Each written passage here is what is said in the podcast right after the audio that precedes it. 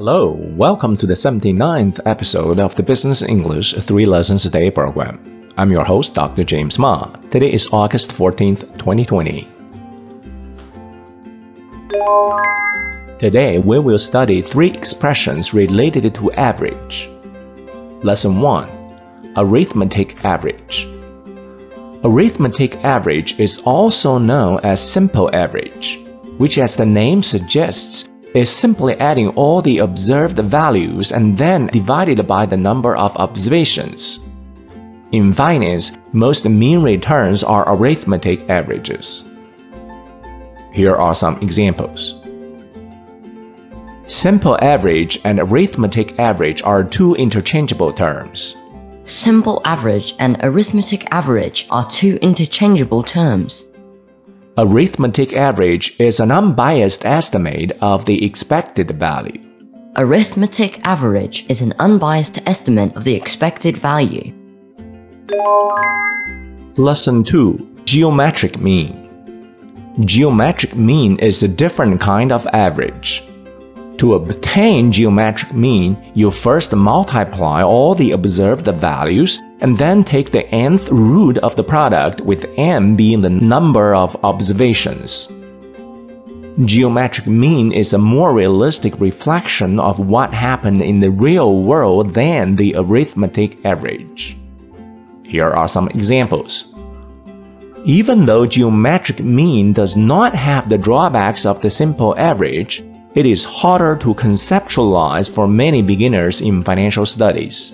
Even though geometric mean does not have the drawbacks of simple average, it is harder to conceptualize for many beginners in financial studies. Before the computer age, geometric mean was very hard to calculate for a large time series of observations. Before the computer age, geometric mean was very hard to calculate for a large time series of observations. Lesson 3 Common Base Average Common base average is a simple average of common base returns. When calculating common base return, instead of using previous close price as the base price, a fixed historical date, usually the initial investment date, is used for the base price. Common base average retains the simplicity of arithmetic average yet avoids its main drawback of not truly reflecting reality. Here are some examples. Common base average is calculated by using the same base price for all calculations of periodic returns over the study horizon. Common base average is calculated by using the same base price for all calculations of periodic returns over the study horizon. Common base returns must first be calculated in order to calculate common base average. Common base returns must first be calculated in order to calculate common base average. Now it's time for today's real world example. Global Finance Magazine November 2nd, 2017. The gross domestic product of a country can be defined as the total monetary value of the goods and services produced within its borders in a year. GDP growth is expressed as a percent. The average growth rate has been calculated using the geometric mean to obtain a 10 year equivalent rate. Do you know? In finance, the arithmetic or simple average of returns can be very misleading.